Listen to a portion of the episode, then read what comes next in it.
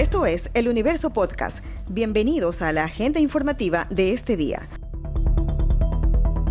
Hoy es lunes 24 de enero de 2022. Los saluda Jaime Freire. El presidente de la República, Guillermo Lazo, la alcaldesa de Guayaquil, Cintia Viteri, la ministra de Gobierno, Alexandra Vela, y otras autoridades se reunieron la tarde del domingo en la gobernación del Guayas.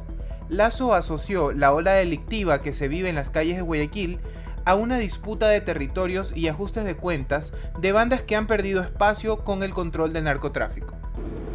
En el año 2021 se incautaron 210 toneladas de droga, un récord histórico, por lo menos en los últimos 20 años. 210 toneladas de droga.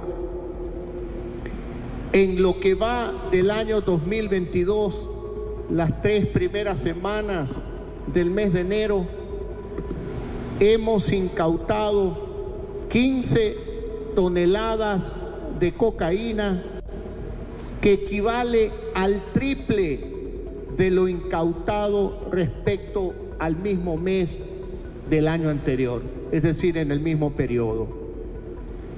Además, el tráfico de drogas a través del puerto de Guayaquil se ha reducido casi a cero gracias a la instalación de un centro de inteligencia antinarcóticos de la Policía Nacional.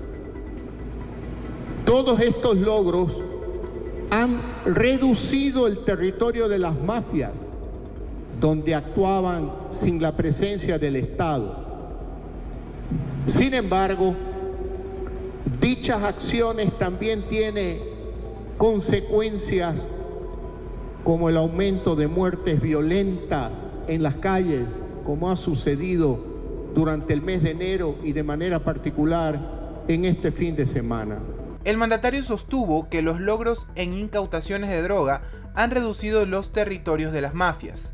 El mandatario dijo que le cerrarán el paso a las bandas organizadas y para reforzar la seguridad con acciones inmediatas, dispuso que el viceministro del Interior, Max Campos, se traslade a la ciudad de Guayaquil al cuartel modelo para que haga centro de operaciones y dirija la seguridad ciudadana de todo el país desde Guayaquil.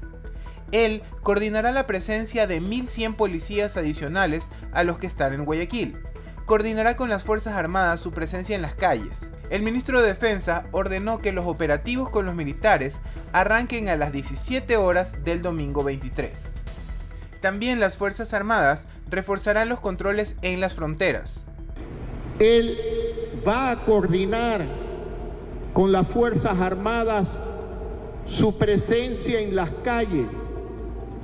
El señor ministro de Defensa, Luis Hernández, ha ordenado ya los operativos de las Fuerzas Armadas para que se hagan presente en la ciudad de Guayaquil desde hoy mismo, a partir de las 5 de la tarde, es decir, ya para coordinando las acciones con la Policía Nacional, proteger a toda la ciudad de Guayaquil y recuperar la confianza y la tranquilidad de los ciudadanos. Además, las Fuerzas Armadas fortalecerá aún más el control en todo el cordón fronterizo para evitar el ingreso de droga desde el norte o de armas desde el sur. Y además fortalecerá los sistemas de control y trazabilidad sobre la producción de municiones y de armas que son utilizadas en estos actos delincuenciales. Además, el mandatario anunció 9 millones de dólares que se destinarán para equipamientos de la policía, carros, motos y armas. El excontralor Pablo Celi y 12 personas más conocerán este lunes si son llamadas o no a juicio por delincuencia organizada en el denominado caso Las Torres. Para las 8.30 de la mañana estaban convocados la Fiscalía, la Procuraduría General y la empresa pública Petroecuador como acusadoras particulares y las 13 defensas de los acusados para reinstalar una diligencia que se suspendió el pasado 16 de diciembre. De la decisión del juez de la Corte Nacional de Justicia, Felipe Córdoba, dependerá si el ex contralor Pablo Celi, su hermano Esteban, el ex gerente de Petroecuador Pablo Flores, Adolfo Augusto Briones y otras nueve personas son llamadas o no a juicio por delito de delincuencia organizada que se ha investigado dentro del caso Las Torres por ocho meses. El alcalde Santiago Guarderas convocó para este lunes al Comité de Operaciones de Emergencia Metropolitano ante la variación en las cifras de contagios por COVID-19 en Quito. Según el alcalde capitalino, en esa reunión se definirán las acciones que se tomarán, pues la salud y bienestar de los quiteños son la prioridad para lograr la reactivación económica de la ciudad. Pichincha es una de las cinco provincias de Ecuador que mantienen las tasas más elevadas de contagio de coronavirus en relación con su población. Quito está entre las 171 localidades ecuatorianas en semáforo amarillo. La ministra de Educación, María Brown, explicó que desde este lunes la presencialidad en los centros educativos es voluntaria. Las clases se pueden organizar en grupos y en horarios diferenciados. Cada familia decidirá si envía o no al estudiante.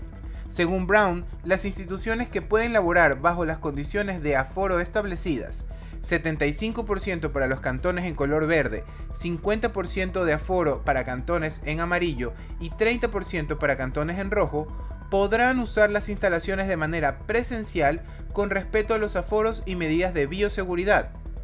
En Guayaquil, en cambio, la alcaldesa Cintia Viteri aseguró que no habrá clases presenciales.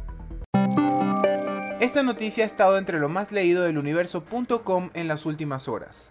Dashi Ergis, albanés de 34 años, es el hombre asesinado a las 19 horas de este sábado 22 de enero en un restaurante ubicado en el norte de Guayaquil. El extranjero recibió tres impactos de bala. Sin embargo, en el local se levantaron 28 indicios balísticos. Según los primeros reportes, dos hombres llegaron al local a bordo de una Ford Explorer negra. Uno ingresó con unas flores en la mano, mientras que el otro, que usaba un pasamontañas, se quedó en la puerta del negocio con un arma en la mano. Los trabajadores del restaurante contaron que el sicario quiso ingresar con el pretexto de entregar unas flores, pero amenazó a un empleado que le pidió el carné de vacunación antes de dejarlo pasar. Tras lograr entrar, disparó a Ergis, quien estaba en compañía de otro hombre que desapareció de la escena. Cuando ya se iban, el hombre del pasamontañas dio al menos 20 disparos contra el establecimiento. Los asesinos huyeron en una moto. Una mujer que comía en el local resultó con un tiro en la pierna, indicaron los testigos. Ella fue llevada a un hospital cercano y se recupera. Eso fue lo más destacado de la jornada. Hasta la próxima.